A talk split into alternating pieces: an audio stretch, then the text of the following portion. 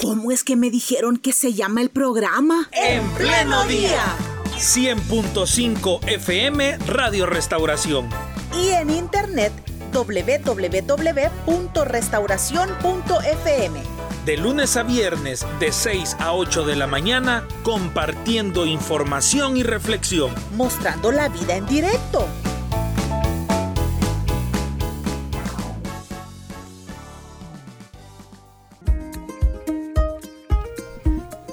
A partir de este día y durante la presente semana, vamos a estar escuchando nosotros a las 3 de la tarde la oración presentada por menores de edad. Fíjese bien, estamos en la Semana Mundial de Oración por la Niñez y qué importante es que hoy les prestemos atención, no cuando ellos ya hayan crecido y sean adultos. Hoy ellos son importantes, hoy ellos son hijos de Dios.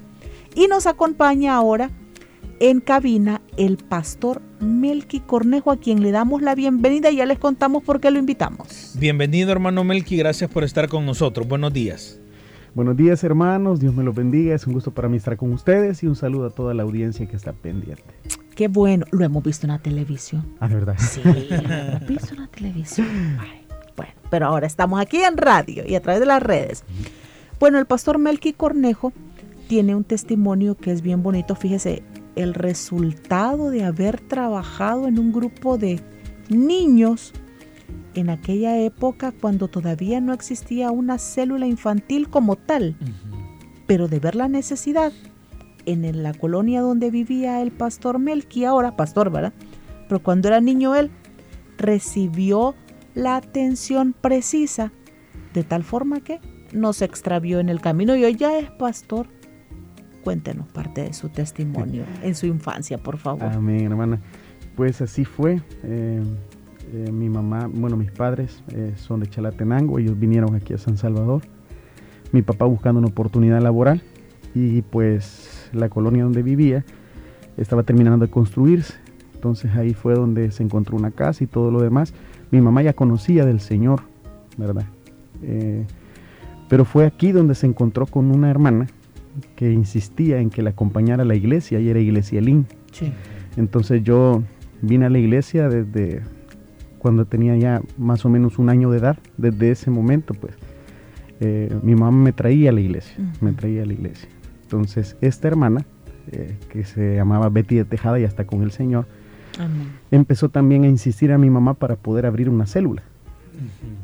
Que en ese entonces eran reuniones familiares. Correcto. Y, mi mamá tuvo la apertura y desde ese momento mi mamá es anfitriona hasta el día de hoy de células familiares. Y la hermana veía muchos niños en el pasaje donde yo vivía, porque éramos muchísimos. Y tuvo la iniciativa de abrir una reunión. Todos los días sábados por la mañana la hermana llegaba a tocar las puertas y decía, présteme los niños, présteme los niños. Y mi mamá, como ya se había ganado la confianza de mi mamá, pues mi mamá nos prestaba. Yo creo que eso se alegraba un poco de que nos fuéramos un rato con mi hermano. Y ahí comenzamos a asistir a una célula infantil. Fue ahí eh, donde yo tuve los primeros contactos con las enseñanzas de la escritura. Me recuerdo que la hermana era muy detallista y nos llevaba dibujos para pintar, para colorear. Y una de las historias de la Biblia que a mí me encantaba fue el arca de Noé. Entonces me recuerdo que la hermana repetía mucho esa lección. Me imagino que en ese momento, porque estamos hablando de 1996, 97, no, había, no había guía infantil, pero la hermana siempre tenía una lección para nosotros. Sí. Entonces comenzamos a congregarnos en esa célula, más de 20 niños, 25 niños, 30 niños. A veces la hermana tenía que salir afuera del pasaje, tenía que sacar sillas, prestaba sillas con los vecinos para que todos los niños alcanzáramos a sentarnos. Y fue así el proceso. Eh, hasta que en 1998 en una actividad de niños que se hizo en CIFCO, yo he tratado de investigar de esa actividad para conocer, porque la hermana trabajó tanto para esa actividad que nos llevó a todos a lo que, a lo que era CIFCO, y ahí se hizo una presentación del arca de Noé, una arca gigante frente al escenario, hubo una presentación teatral, que poco a poco hoy conozco más personas de la iglesia, he ido descubriendo quiénes eran los personajes. que estaban ahí. Y yo recibí al Señor en esa actividad. Ahí yo tenía ocho años de edad cuando levanté mi mano y, hice la oración de fe y recibí a Jesús. Si podemos contextualizar, eh, Pastor Melqui, a la audiencia, eh, cómo era la comunidad en la que usted vivía. Porque el hecho que nos mencione que, que sus padres eh, se desplazan internamente del país, vienen de Chalatenango, normalmente no se viene algo seguro, normalmente, sino que, como usted lo decía, se viene en busca de una oportunidad y como, como buenos salvadoreños a, rebuscarse, ¿verdad? A ver qué sale. ¿Cómo era el contexto de la comunidad en la que usted vivía? No sé si recuerda de qué trabajaban sus vecinos, que podía escuchar también de sus amigos de ese entonces. Era una, eh, es una comunidad, es una, una colonia con mucha necesidad y de un contexto bastante difícil en el tema de violencia. Em, recuerdo que mi papá, lo que, bueno, antes de, poder tener la casita, a él le dieron chance en un cuarto. Yo tenía menos de un año y, un cuartito era la casa de nosotros junto a mi mamá y mi papá. ¿En, qué, ¿En, qué, lugar? Ese bosque de Prusia, Soyapango. Entonces, y eh, en lo que se fue desarrollando la comunidad. La comunidad era una comunidad, es una comunidad con mucha necesidad, es una comunidad de personas que eh, se dedican prácticamente al comercio a diferentes eh, áreas, pero sí muy conflictiva y llegó a ser una comunidad, o se conoce incluso lastimosamente como una comunidad con altos niveles de peligrosidad. Correcto. Entonces ese fue el contexto en el que crecimos. Nosotros de niños nos acostumbramos a ver cosas que creo que, bueno, estoy seguro que no eran normales, ¿verdad? Nos acostumbramos, nos acostumbramos a escuchar disparos, nos acostumbramos a escuchar eh, que no, de repente nos entráramos de jugar o saliéramos corriendo porque algo pasaba en la calle, entonces, y tantas situaciones que no eran normales para nosotros. Un contexto de violencia, un contexto de, de mucho, de mucha necesidad, y es ahí donde creo que la célula marcaba la diferencia porque mientras nosotros veíamos eh, todo eso que pasaba en nuestros pasajes, no podíamos ni siquiera salir a jugar tranquilos porque algo podía pasar. Eh, en la célula se nos hablaba de amor, en la célula infantil, en la reunión de niños. Y eso comenzó a generar algo en nosotros porque yo veo las fotografías hoy de todos los que estábamos ahí y de tantos niños, o sea, hoy puedo decir que si yo revisara los nombres de los niños que asistían conmigo, algunos ya no están. Algunos, eh, otros están tras las rejas. Y varias cosas, ¿verdad? Pero una gran mayoría supimos recibir el mensaje que, Dios tenía para nosotros a través de esa reunión, pero sí es una comunidad tanto complicada en varios temas. Ahora, a mí no me cabe duda que la hermana Betty elevaba una oración a Dios por ustedes. Sí. Porque así como usted nos explica el amor y la paciencia que tenía de levantar esa reunión prácticamente. Si no cabían ya dentro de la casa, pues nos hacemos al lado del pasaje. Andar buscando a los niños, prepararles el material, llevarlos a una actividad fuera de la colonia. O sea, todo ese amor que usted nos comenta, que nos lo describe, uno lo traduce en amor y no me cabe duda que la oración también era un ingrediente importante. ¿Qué tan necesaria es la oración que nosotros hagamos hoy por niños, niñas, adolescentes para un futuro mejor? Es trascendental, es fundamental totalmente y como usted lo menciona, yo estoy seguro que la hermana, bueno, yo siempre tengo ese concepto, ella es una mujer, fue una mujer de oración y oraba por nosotros oraba por nosotros, a veces llegaba y nos iba a traer la célula infantil y le preguntaba a mi mamá cómo está. Y mi mamá le decía, no muy bien. Ella entraba y decía, venga, vamos a orar todos. Y con mi hermano menor orábamos. Entonces nosotros nos acostumbramos a ver en ella ese, ese deseo de orar y, y, de que todos aprendiéramos, porque no decía, váyanse para allá, ustedes niños, váyanse para allá que voy a orar por su mamá, sino que ahí oremos niños, ustedes van a orar por su mamá, ustedes van a poner manos sobre su mamá, decía ella. Y orábamos. Entonces sí, no me cabe la duda. Por eso es que hoy para mí es súper importante el hecho de que oremos por la niñez. y que no... Es que muchas veces nosotros como creyentes, eh, quizás un, un, buen examen de reflexión para nosotros sería cada vez que oramos por quién lo hacemos o por qué oramos. Y quizás en algún momento descubramos que estamos poniendo nuestras necesidades, pero no, no trascendemos de ahí. Obviamente sabemos que Dios puede respondernos, obviamente sabemos que Dios tiene poder para ver nuestras necesidades y por eso nos acercamos a Él. Pero nunca debemos olvidar orar por los demás, orar por la niñez, orar por la adolescencia, orar por las personas de tercera edad, orar por las personas que en este momento están sufriendo injusticia. Entonces es fundamental la oración por nuestra niñez, porque nosotros estamos pidiéndole a Dios por una, por una población muy vulnerable, que rara vez es tomada en cuenta o muchas veces no se toma en serio, porque pensamos que ellos no tienen la capacidad de razonar como nosotros, porque quizás no tienen, eh, qué sé yo, eh, varios aspectos que nosotros, por los, por los cuales nosotros consideramos a una persona persona, pero ellos son personas. Entonces yo, desde mi experiencia, me parece a mí trascendental porque uno puede ver a los niños y uno quizás ve a los niños inquietos, otros son más callados, pero todos ellos provienen de un contexto y a veces contextos muy difíciles. Entonces una palabra de aliento, una palabra de amor son fundamentales porque quedan en la memoria. Yo recuerdo lecciones específicas de, la hermana Betty de Tejada. Las recuerdo y las llevo. Y hay, y hay, ocasiones en las que me enfrento a la vida, situaciones complicadas, donde recuerdo, yo podría recordar cualquier otra predicación y todo, pero recuerdo lecciones que ella dio. Entonces es importante definitivamente la oración por la niñez.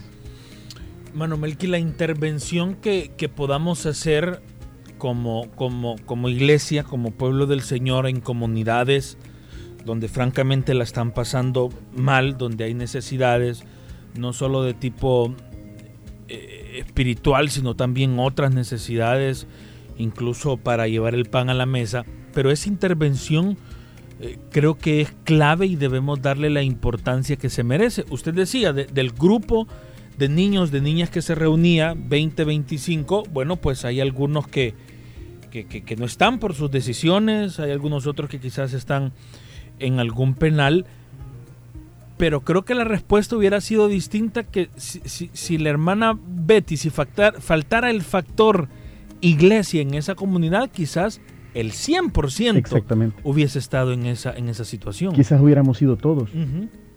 Entonces nosotros no podemos subestimar lo que los niños son y, y, y el trabajo que hay que hacer con ellos es, es fundamental y hay que darle prioridad. Uh -huh. No debemos nosotros establecer un orden y decir, va, primero los adultos y después vemos qué hacemos con los niños. No uh -huh. debe ser así.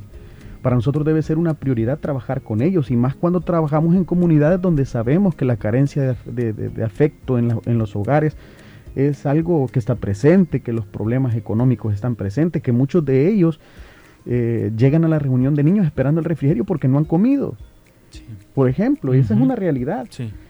Entonces, y, lo, y, y, los líderes y lideresas que trabajan con la, con la niñez lo saben y, y tratan de trabajar y hacer de este trabajo de la niñez algo más integral. Sí. No solamente llevarlos una hora y, y, y, enseñarles y cantar, que la célula es fundamental y su desarrollo es fundamental, sino que es casi imposible no darse cuenta de las necesidades mm. que muchos de estos niños están pasando, de los problemas que en sus hogares están viviendo. Y muchos de ellos que no son escuchados en sus hogares llegan y hablan con el líder. Entonces, eh, cuando yo tengo la oportunidad de hablar de con los líderes con los que yo trabajo actualmente, sí. eso es lo que me dicen, hermano, hay una carencia afectiva tremenda. O sea, hay uno, muchos de estos niños, el único abrazo que reciben lo reciben de su líder, de su lideresa infantil. Amén. Y por eso lo valoran. Y, y así, ¿verdad? Y como lo decía, el impacto quizás nosotros no lo vemos en el momento, pero cuando estos niños lleguen a la adolescencia, llega el momento donde están solos y están a punto de tomar malas decisiones, puede venir esa lección que quizás de niños aprendieron, ese temor de Dios que fue inculcado y decir no a lo que tienen que decir que no. Y, Mire, y así. Y me da curiosidad, en el lugar donde usted vivía, ¿nunca le dio curiosidad o nunca llegó a admirar a las personas que a su alrededor quizás cometían hechos delictivos? Dice que es complicado, pero en algún momento sí, creo que sí. Creo que como los niños veíamos eso como normal, los que estábamos, porque curiosamente casi todos éramos de la misma edad y quizás uno observaba como el respeto, ¿verdad? como ese temor y, y todo, ¿verdad? Y no era raro que de repente dentro del grupo de niños alguien aspirara a ser, a, a seguir esos caminos. Entonces era, era algo común, era algo del día a día. Y sigue siendo así para muchos niños. Para muchos niños sigue siendo algo normal, para muchos niños sigue siendo algo quizás incluso hasta una aspiración personal porque no conocen otros modelos, no conocen otros ejemplos. Y para ellos eso es como alcanzar algún tipo de, no de meta, sino que es una aspiración a la que muchos de ellos tristemente eh, anhelan o aspiran en sus corazones, pero es ahí donde el trabajo de la iglesia es fundamental. Es que si nosotros vemos que hay niños, entonces hay que atenderlos, hay que trabajar, hay que ver eh, si nosotros conocemos áreas donde no hay ninguna célula, lo más seguro es que haya niños, porque niños hay en todos lados. Sí. Entonces debemos tener, debe- debemos tener esa iniciativa y, y- y trabajar con pasión, porque es fundamental. Es que la niñez es el momento clave donde se puede cambiar el rumbo, el pensamiento de una persona que quizás solo ha visto modelos incorrectos y desea hacer eso cuando sea grande. Pero cuando llegamos con la palabra de Dios, les presentamos a Jesús, lo hacemos con amor, lo hacemos con pasión y somos ejemplo, entonces ellos comienzan a cambiar su pensamiento. Y un día grande recordarán que de niños ese chip fue cambiado y que ahora son personas de bien para la sociedad, para sus propias familias, para la iglesia, etcétera. Muy, y hermana Betty logró verlo ya instalado como Sí. obrero en una zona así. Sí. Ah, qué bendición. Eh, eh, Mana Betty, yo eh, quiero ver, me casé y viví en el mismo pasaje de ella. Y ella, yo me recuerdo que la primera predicación que yo tuve la oportunidad de compartir aquí en la misión, en el local central, ella la compró y la repetía todos los días. y decía, mi pastorcito, decía, pasaba, me saludaba y decía, llegaba a tocar la puerta, hermano, ¿y cómo está? ¿Ya comió? Y así, era una, o sea, nunca perdió el contacto conmigo, ¿verdad? Qué lindo. Y de repente ya tenía, mire, ya tengo cinco predicaciones. Y yo con cara la de decirle, no las ponga muy fuerte. Porque entonces yo me escuchaba ahí, pero sí, ella logró ver eso. Y no solo en mí, sino en otros, otros niños que, que están ahí. Que a lo mejor, porque eso no hay que verlo del lado del privilegio, otros niños no son pastores, pero son personas de bien, son profesionales. Claro. Hay niños que, mm, que siguen el camino de Dios, ¿verdad? Sí. Bueno, Entonces, el, sí lo vio. el, el esposo de la hermana Betty le recuerda los vidrios que le quebró cuando era, Sí, cuando era jovencito, ¿verdad? yo recuerdo que eh, hermano Martín, que le enviamos un saludo, eh, para que nosotros fuéramos, nos decía que nos iba a prestar un, un par de juguetes que tenía de los hijos de él. ¿verdad? Entonces eso nos animaba y íbamos. Pero el problema es que ya después no salíamos de la casa del hermano Martín y empezamos a brincar y a correr. Y el hermano Martín, eh, muy paciente, estaba sentado ahí y todo lo demás. Así que no creo que no solo son los vidrios los que le debo. Una solaire, dice el hermano Martín, para que, ¿verdad? Algo otros enseres de casa. Manuel, que hoy le hemos puesto nombre al trabajo que realizan semana a semana cientos de líderes Sí. y cientos de, de lideresas, no solo en San Salvador, sino en todo el país, en nuestro continente y fuera del continente. Este, este trabajo de intervención que, que se realiza con la niñez, ya hablábamos de su, de su importancia, ya hablábamos que tiene que ser eh, prioritario, pero ahora que usted es, es- es pastor y que tiene a cargo un grupo de estos hermanos que intervienen en comunidades, ¿qué otros lineamientos se dan? ¿Qué otras recomendaciones eh, eh, pueden aportarse para que terminemos de justificar y terminemos de entender que este trabajo es vital a temprana edad? Yo creo que todo aquel que decide trabajar con niños, eh, aquel hermano o hermana que decide trabajar con niños es porque hay en él un llamado para esto. Y eso es bien importante saberlo porque al menos yo, yo admiro a los líderes, lideresas infantiles, porque uno se pone a pensar y cómo hacen para controlar a los niños, pero es más allá, es que no se trata solo de, de controlarlos o mantenerlos quietos un rato, sino cómo hacen ellos para ganarse el corazón de los niños. Entonces, eh, yo creo que hoy en, la, en la posición, el privilegio que Dios me permite, lo que yo trato de hacer es que ellos se capaciten más, que conozcan más. Dentro de, de, nuestro sistema celular, dentro de la iglesia, pues hay capacitaciones muy específicas para la niñez, como lo es EFEC, por ejemplo. Entonces, una de las insistencias que yo tengo para con los líderes, lideresas, incluso supervisores o líderes que no trabajan con niños, pero tienen niños en sus sectores de alguna forma, es que se capaciten en el tema, que se capaciten con respecto a la ley, que, se, que, sepan cuáles son los derechos de los niños, que sepan cuándo podemos identificar que algo está ocurriendo y qué podemos hacer si descubrimos que un niño está siendo víctima de alguna forma de violencia. Entonces yo creo que es una de las cosas que, que, ha sido el enfoque dentro de la zona y no parar, ¿verdad? El trabajo con la niñez eh, no tiene mucho de haberse reaperturado eh, en sí con la célula, pero siempre los líderes y lideresas siempre estuvieron pendientes de los niños por ejemplo, las comunidades que Dios me permite cuidar o atender, esa fue la realidad. Los niños preguntaban por las células, los niños estaban, ¿y cuándo? ¿y cuándo? ¿y cuándo? ¿y cuándo? Y, y, lo mismo repetían los líderes y las lideresas, me iban a buscar y me decían, ¿y cuándo? ¿y cuándo? Y les decía, esperemos indicaciones, ya casi, ya casi, ya casi, por lo mismo que hemos estado viviendo. Sí. Pero una vez se reaperturó, es increíble, los niños tienen un corazón que quizás pareciera que para ellos la última célula infantil se hizo hace poco, ¿verdad? Entonces asistieron con la misma fidelidad. Entonces yo creo que parte de las prioridades debe ser capacitarnos todos los que estamos involucrados en el trabajo celular.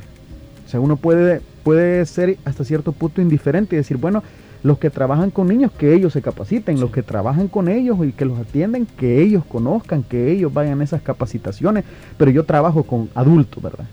Ah, mi trabajo son jóvenes, entonces, pero no podemos, o sea, es que este es un trabajo integral y todos los que estamos involucrados tenemos la responsabilidad de conocer el trabajo con la niñez, de capacitarnos, de leer, de, poder ayudar a los niños y impulsar este trabajo para que siga adelante, porque eh, en dos años, por ejemplo, muchos niños ya no, ya, ya son preadolescentes.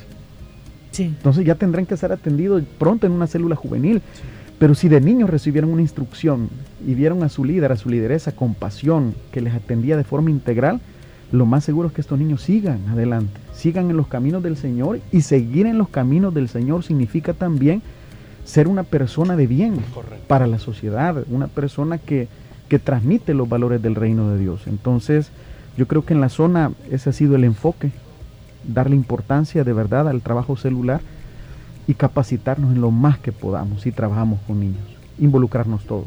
Bueno, aquí es de no olvidarnos, ¿verdad? Al tiempo que oramos, también accionamos. Así Por el bien de nuestros niños, niñas y adolescentes. Realmente es, yo creo que lo que nos cuesta a nosotros, porque como somos bien inmediatos, ¿verdad? O sea, si hoy yo le presento a Jesús a alguien, yo quisiera que hoy mismo mm. acepte y hoy mismo empiece y hoy todo hoy mismo.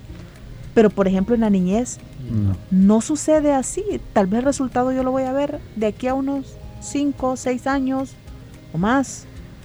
Pero no debemos de ser impacientes, ¿verdad?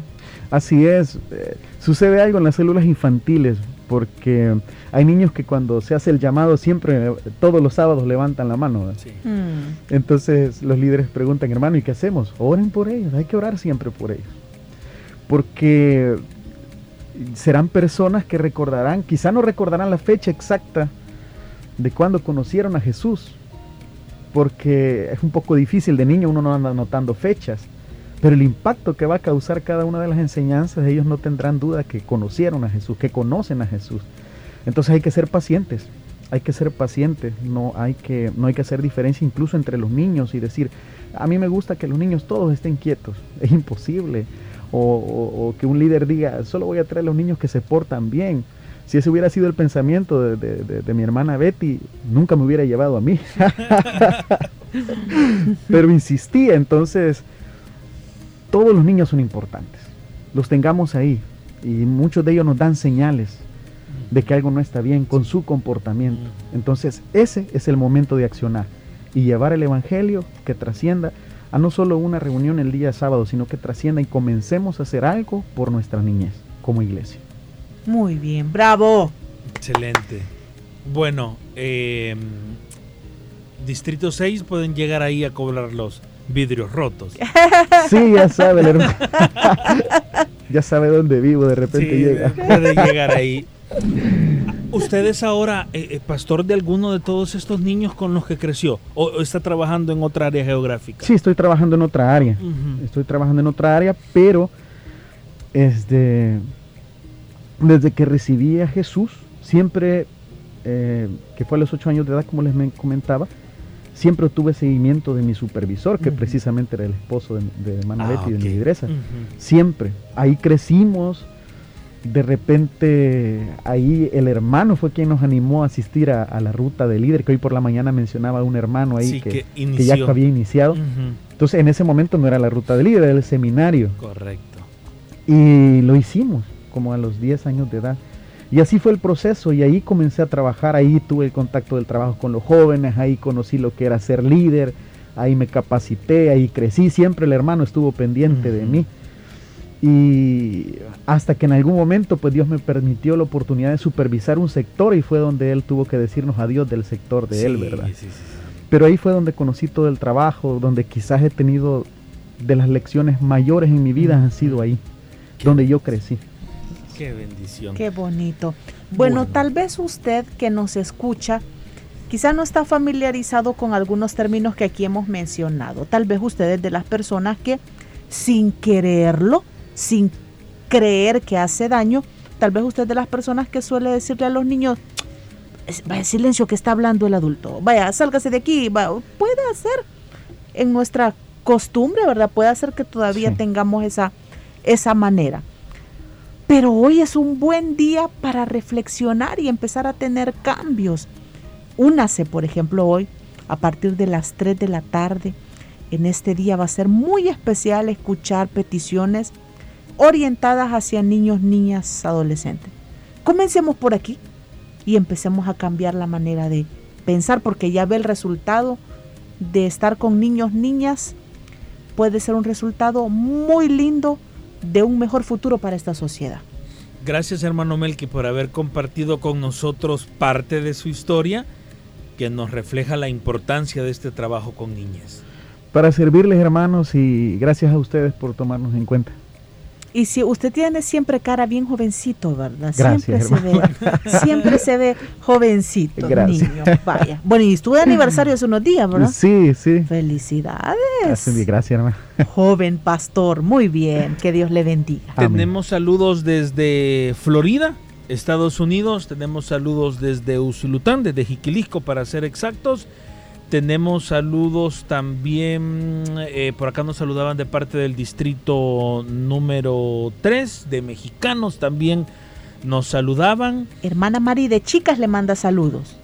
Ah, trabajamos juntos con la hermana. Hermana, hermana Lupita también le manda, le manda saludos. Dice que es eh, usted es su pastor de la célula número 3, pero no nos menciona el sector. Hermana Lupita. Amén. Saludos Eh, por el hermano. Y algunos otros saludos a través de nuestro Facebook Live. Y con Sí. esto nos despedimos. 8 de la mañana con 3 minutos. Será hasta mañana si Dios así nos lo permite. ¿Cómo es que me dijeron que se llama el programa? En pleno día. 100.5 FM Radio Restauración. Y en internet www.restauración.fm. De lunes a viernes de 6 a 8 de la mañana compartiendo información y reflexión. Mostrando la vida en directo.